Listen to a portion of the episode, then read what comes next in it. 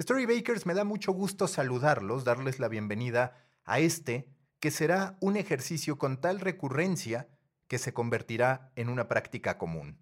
Para explicarles qué es lo que están escuchando, para hacerles entender de qué va este producto, quiero contarles qué es lo que ha ocurrido a lo largo de los últimos meses, en particular desde ese 5 de enero en que decidí que sobre la industria de los medios de comunicación se debía, se podía y se necesitaba hablar a diario.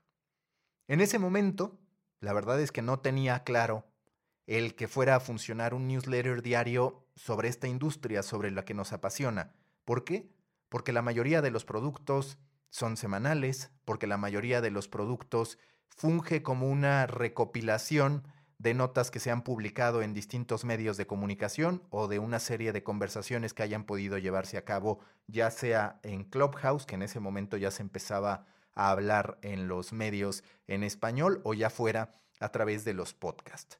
Me atreví a hacerlo, me atreví a estar realizando estos envíos con una combinación entre media briefings, es decir, esta curaduría que se suele hacer en distintos newsletters y que a lo largo de los últimos años, desde el 2017, también he hecho con The Muffin. Y por otro lado, me atreví también a empezar a desarrollar una serie de ensayos con mis puntos de vista sobre lo que está ocurriendo con la industria, sobre el modo en que nosotros podemos crear un mejor ecosistema y también sobre el modo en que nosotros podemos interpretar lo que está ocurriendo.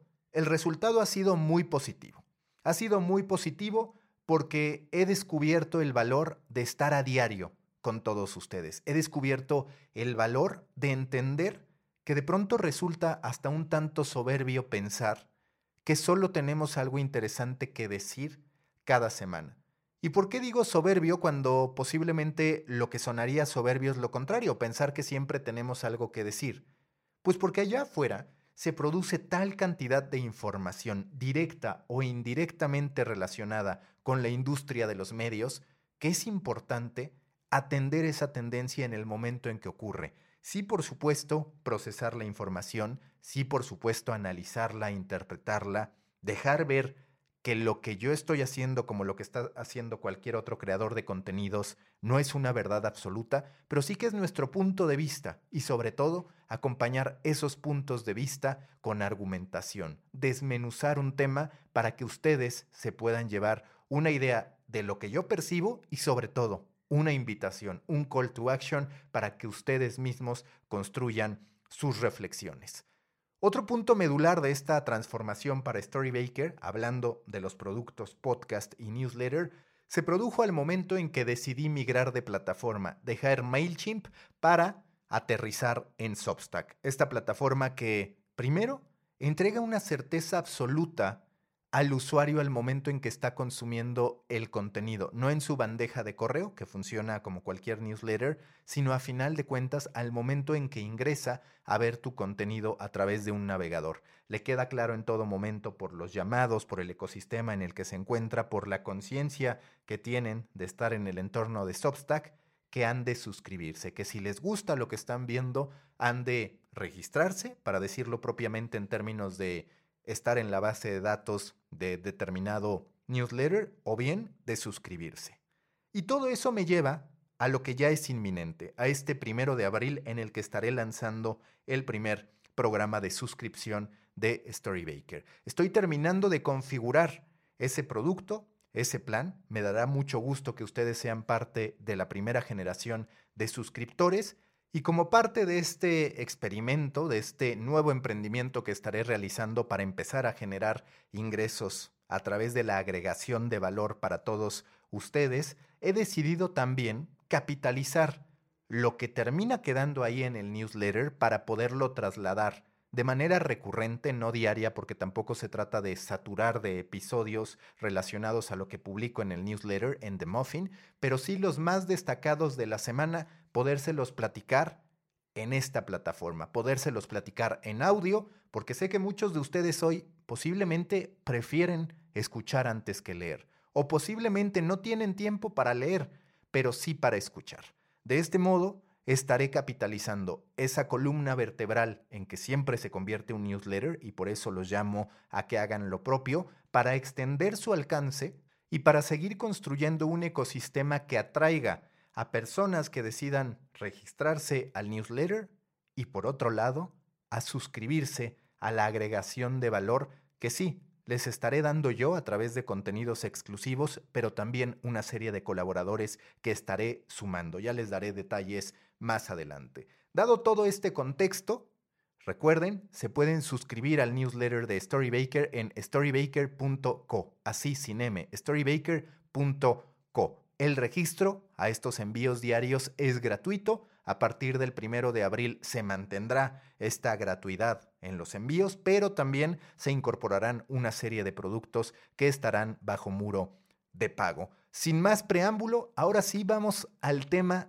de hoy, que se conecta mucho con el estilo que he seguido en The Coffee on the Road o en algunos textos que yo, por ejemplo, ya tenía trabajados, publicados a través de Medium y que ustedes recibían de muy buena manera cuando los grababa en audio. Me da mucho gusto que regrese esta tendencia. Hoy quiero hablar de un envío que hice hace unas semanas, no es el más reciente, pero va sobre los que yo he llamado Silver Creators. ¿Qué ocurre? La población a nivel mundial está envejeciendo. Cada vez existe mayor resistencia por parte de la población joven en términos de tener hijos. Sabemos también que muchos han optado por tener mascotas como una especie de sustitutos de hijos, no necesariamente porque sean egoístas, no necesariamente porque no tengan ganas de poder construir una familia, sino por una serie de factores como los costos que representa criar un hijo, como el estado actual del mundo, que está comprobado que es uno de los focos que más preocupan a las nuevas generaciones en su planeación en términos de familia, y también porque a final de cuentas estamos viviendo un momento de individualidad. ¿Qué se produce como consecuencia? Se produce un envejecimiento de la población. Latinoamérica no está tan acelerada a ese respecto como si España, como si distintos países asiáticos, como sí incluso Estados Unidos. Pero de a poco se va construyendo esta tendencia en que la población irremediablemente se va haciendo vieja. ¿Qué ocurre entonces? Vamos al caso de España. En España hay una serie de organizaciones enfocadas a atender la llamada Silver Economy. Así es como se conoce a toda la economía que está detrás de las personas mayores de 60 años. Por supuesto podemos jugar con los rangos de edad y de pronto incluir ahí a la gente de 55. Realmente no tenemos que escribir en piedra quién está o no dentro de la Silver Economy, pero lo importante es que se entienda el concepto. De qué manera una serie de negocios, de qué manera una serie de medios de comunicación, de qué manera las distintas industrias entregan soluciones para este sector que además tiene muchísimas ventajas con respecto al resto, que por lo general es a los más jóvenes en los que nos enfocamos. Pero la realidad es que el poder adquisitivo está en la población más grande. La realidad es que el tiempo libre suele estar también en la población mayor de edad, en la población que se encuentra dentro de la Silver Economy. Cuando analizamos todo eso, se identifica una oportunidad se identifica la ocasión perfecta para pensar de qué manera nosotros, desde la creación de contenidos, nosotros, desde el ámbito de negocio, los podemos capturar. Y esta es una faceta, la de la posibilidad de hacer negocio y de desarrollar soluciones, sobre todo a través de los avances de la tecnología, para este sector de la población. En España, por ejemplo, ya se da el caso de una ciudad, Zamora, que tal cual se quiere promover a sí misma como una provincia especializada en servicios e industria para la tercera edad. Eso es lo que quiere posicionar como una herramienta de atracción de turismo, como una herramienta de marketing. Y está trabajando sobre ello. También en España hay un boom en términos de consultoras enfocadas en la Silver Economy, cómo desarrollar negocios a ese respecto. Pero yo a través de este envío que titulé Lolita 2024, lo que hice fue enfocarme en otro factor que resulta clave porque ahí hay una gran oportunidad de emprender. ¿Cuál es esa gran oportunidad de emprender? La de los Silver Creators. Tenemos como gran referente quienes estamos en México lo que ha ocurrido en últimas fechas con Lolita Ayala. Para que tengan el contexto aquellos que no son mexicanos, Lolita Ayala es una periodista mexicana muy experimentada, hoy podríamos decir en el retiro cuando menos de las plataformas tradicionales. En su momento fue la única mujer que conducía un noticiero, en este caso en Televisa, se convirtió en un hito también por haber sido la primera mujer en tener esa, pues si lo queremos llamar así, distinción, cuando en realidad debió ser siempre algo normal el que hubiera tantos hombres como tantas mujeres en los espacios informativos. Estaba bastante apagada su presencia, parecía que Lolita Ayala era parte del pasado, y sin embargo, a través de una serie de estrategias de marketing que se detonan platicando con su hija y donde ya después terminan incorporándose una serie de creativos, ella revive. ¿Cómo revive?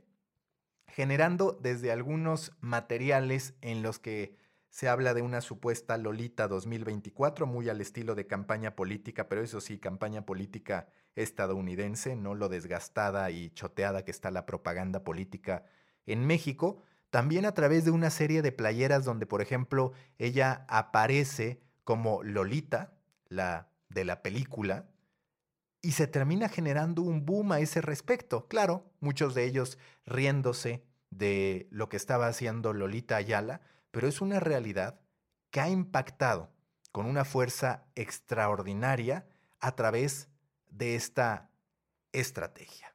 Lolita Ayala, la periodista, ya mayor de 60 años, apareciendo con su playera de Lolita, pero Lolita la de Vladimir Nabokov, transformándose por completo con unos lentes en forma de corazón, ha puesto a la venta merchandising y termina funcionando.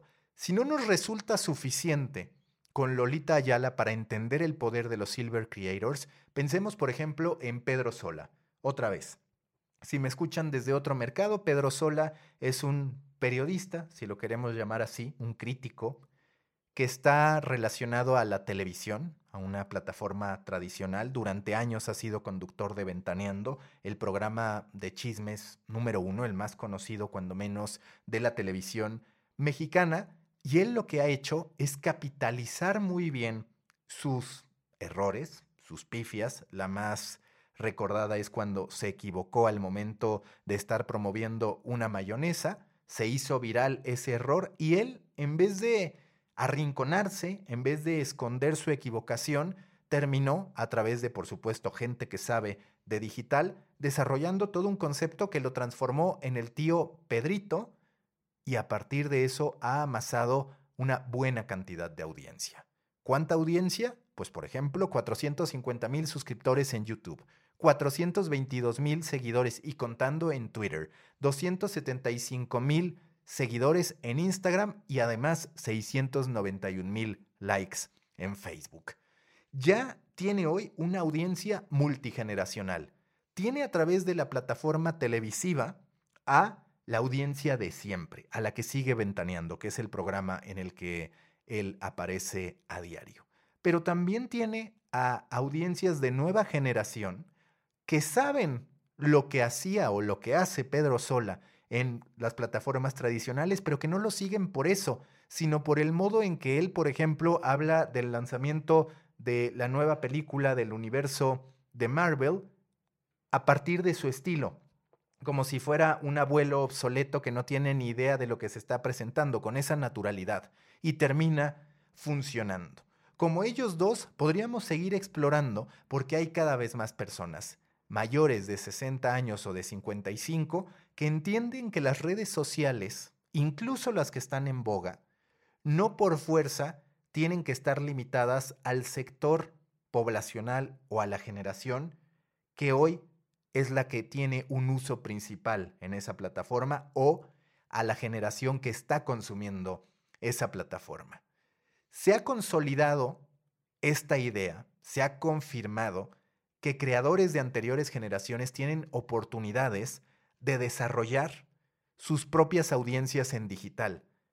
Y son figuras que además ya no van a pasar por el mismo proceso de linchamiento, porque la audiencia aprende a reírse con ellas, no a reírse de ellas. Si hablamos de información con otro tipo de contexto y entendiendo que durante muchísimo tiempo se ha generado polémica al respecto, una serie de cuestionamientos por su relación con anteriores gobiernos, el periodista mexicano Joaquín López Dóriga también ha hecho lo suyo para tener hoy uno de los medios nativos digitales más grandes de México. Una serie de guiños que lo hacen único, que podrían parecer absurdos, pero de los que cualquier creador de contenidos debe aprender. Aspectos tan simples como que en su noticiero, cuando lo tenía, el espacio en Televisa nocturno, giraba una silla y esa era su salida. Él se iba y había un close-up a esta silla que estaba girando. O bien la publicación de sus calcetines habitualmente de colores en Twitter.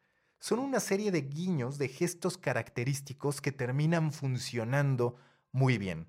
Él Así como Pedro Sola se equivocó con el nombre de la mayonesa y se hizo viral, López Dóriga tuvo su propio momento cuando un traductor que sí necesitaba dejó de funcionar durante una entrevista con el actor Anthony Hopkins y él no atinó a preguntar con el nombre en inglés de la película, que era The Right, en cambio dijo Why de Rito, a partir de eso, pues por supuesto las redes sociales disfrutaron mofándose de ese momento y a la fecha se recuerda el Juay de Rito en esa entrevista de Joaquín López Dóriga a Anthony Hopkins.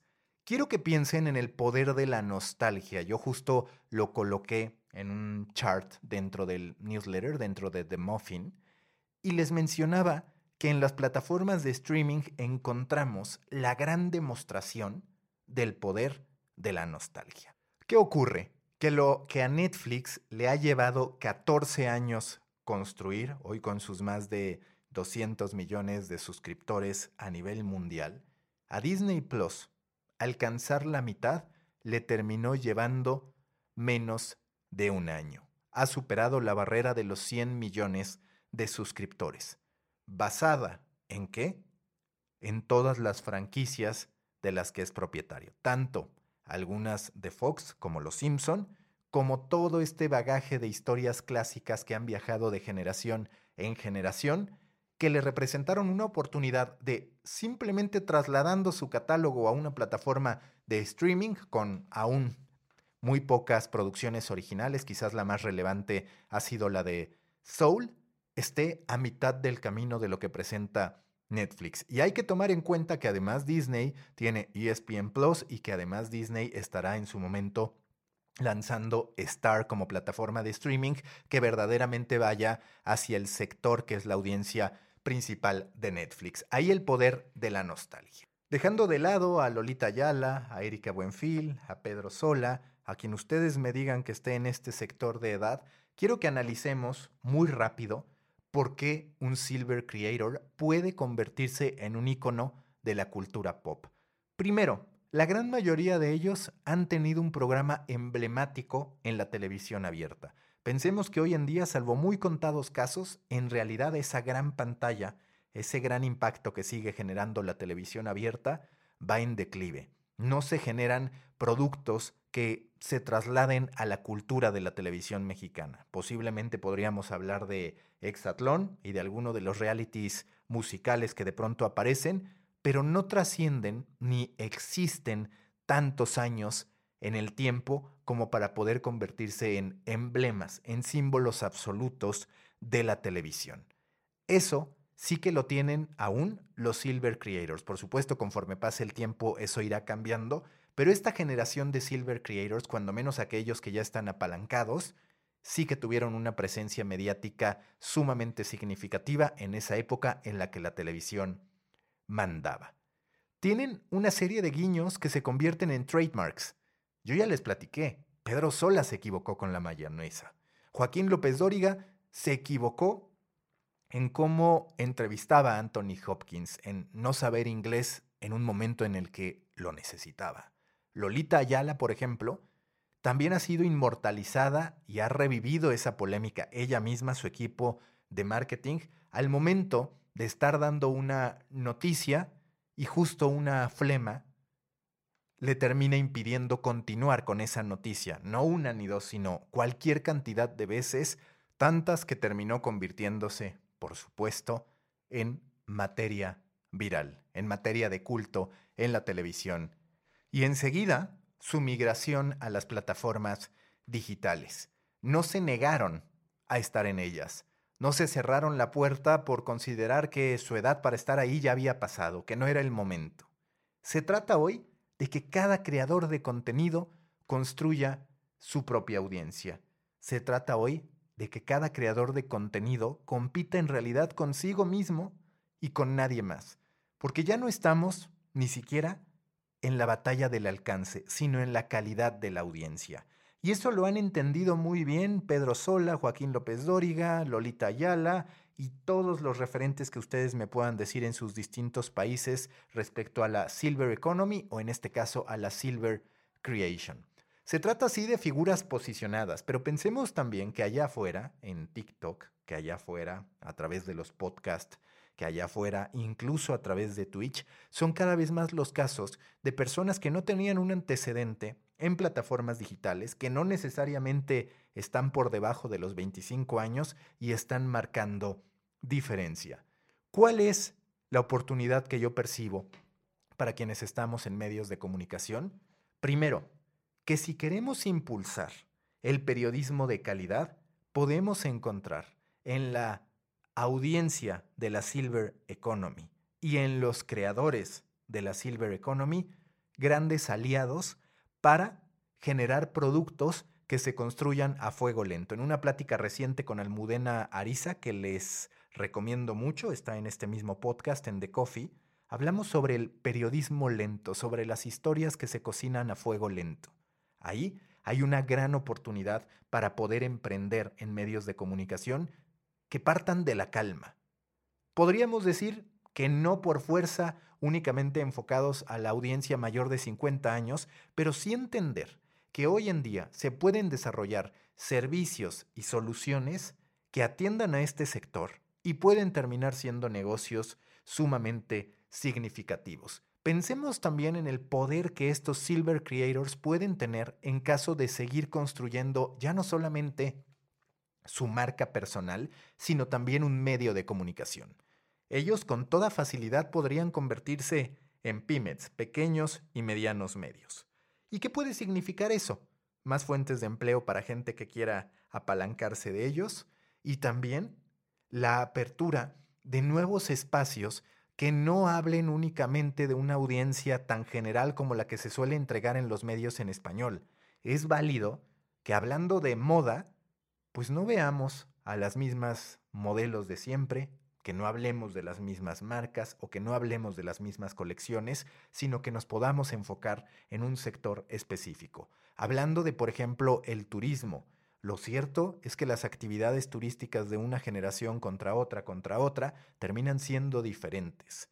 Llamo a la gente que está escuchando este podcast a crear con granularidad, a identificar qué es lo que puede hacer para atrapar a determinada audiencia y poderla no desechar, sino a cambio impulsar el que se construya un ecosistema donde esas personas encuentren un medio que sí que les resulte satisfactorio. Pensemos, por ejemplo, en el lado de deportes. Hoy vemos una homologación en términos de medios de comunicación que generan prácticamente lo mismo entre todos. Hay polémica, están los mismos programas, quizás haya algunos documentales que resulten interesantes, pero de ahí en fuera no parece haber una distinción ni por tipo de público, por ejemplo, a mí me interesan historias a profundidad, mientras que a otro le interesan los memes, ni tampoco por tipo de edad o nivel de fanatismo o forma de consumo mientras nosotros no seamos capaces de identificar que hay una serie de granularidades posibles a partir del tipo de audiencia, a partir del modo en que consumimos, a partir del tiempo que tengamos libre, vamos a seguir provocando que haya un empate técnico. Imaginen qué podría pasar si Valentina Alasraqui generara su propio vertical esta corresponsal histórica de Televisa en el Vaticano, seguro que tiene mucho que contar a una audiencia particular y de ahí puede detonar. Imaginemos, que de hecho lo pongo en este mismo envío, que los invito a consultar, que Lolita Ayala decide quizás no permanentemente, pero cada cierto tiempo reactivar su noticiero a través ya no de la televisión, sino de Twitch. Sí que cuando menos generaría ruido y es muy posible que pudiera hacerse de anunciantes. Imaginémonos que en algún momento Pedro Sola decide salir permanentemente de ventaneando y habilitar sus propios espacios. O siguiendo con el caso mexicano, Javier López Chabelo. Cada domingo es tendencia, cada domingo se habla de que ese programa debería estar y que Televisa no fue justo con una tradición que estaba ahí, arraigada en la televisión mexicana. Tenemos mucho que hacer en la Silver Economy. No solo generar mejores industrias, no solo generar marcas, productos, servicios que estén pensados para esa audiencia. También desarrollar contenidos que impacten a esa audiencia. También desarrollar soluciones periodísticas que atiendan a esa audiencia. Como emprendedores, también llevan las de ganar. De verdad. ¿Por qué? Porque está validado que una persona mayor de 50 años tiene mayores posibilidades de éxito que muchas veces un emprendedor joven. Primero, la experiencia acumulada. Segundo, el poder adquisitivo. Tercero, el hecho de que en la mayoría de los casos encontramos a personas más maduras, a personas que se rigen menos por las emociones y más por las razones. Siguiente elemento. En muchas ocasiones tienen más tiempo libre, tienen menos distractores, tienen menos problema para trabajar con los jóvenes, mientras que a los jóvenes, en cambio, les suele resultar complicado, digamos, ser jefes y estar trabajando o estar contratando a personas mayores que les puedan dar otro tipo de acercamientos, que les puedan dar otro tipo de perspectivas. Si estás pensando dónde emprender en medios de comunicación, piensa en la Silver Economy, piensa en los creadores que están ahí, que los grandes medios no están atendiendo y que con el empujón necesario en aspectos de expertise digital pueden convertirse en grandes referentes de la cultura pop y más allá de eso, en grandes referentes de una nueva generación de medios de comunicación que por fin comprenden que no todo pasa por las audiencias más jóvenes, que hay mucho que hacer detrás de esta Silver Economy, que además tiene otro elemento. Es un hecho, la población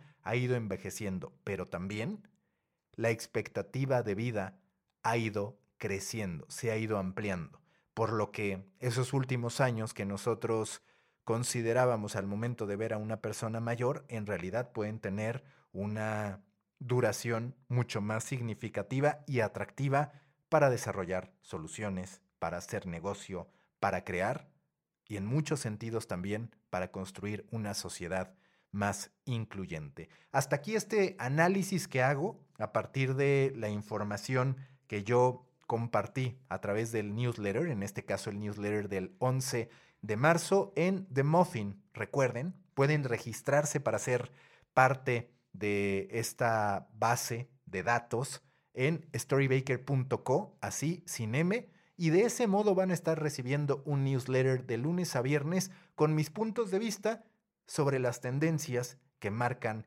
nuestra creación de contenido. Recuerden también que siempre, absolutamente siempre pueden escribirme a maca.storybaker.co maca.storybaker.co o seguirme en los distintos espacios en las redes sociales como Twitter, Instagram, Facebook y sobre todo LinkedIn, que de verdad ha sido para mí un gran descubrimiento en los últimos meses y estamos conformando una muy buena audiencia por allá, tanto a título personal como a nivel Storybaker con su company page. Nos escuchamos en el episodio regular de The Coffee.